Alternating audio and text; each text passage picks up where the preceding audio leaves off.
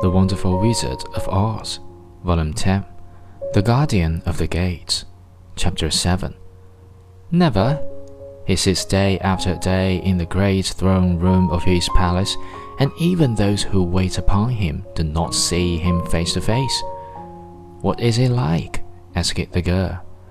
That is hard to tell, said the man thoughtfully.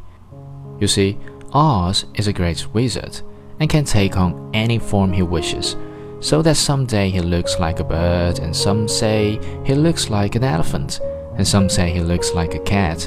To others, he appears as a beautiful fairy or a brownie, or in any other form that pleases him. But who the real Oz is? When he is in his own form, no living person can tell. That is very strange, said Dorothy.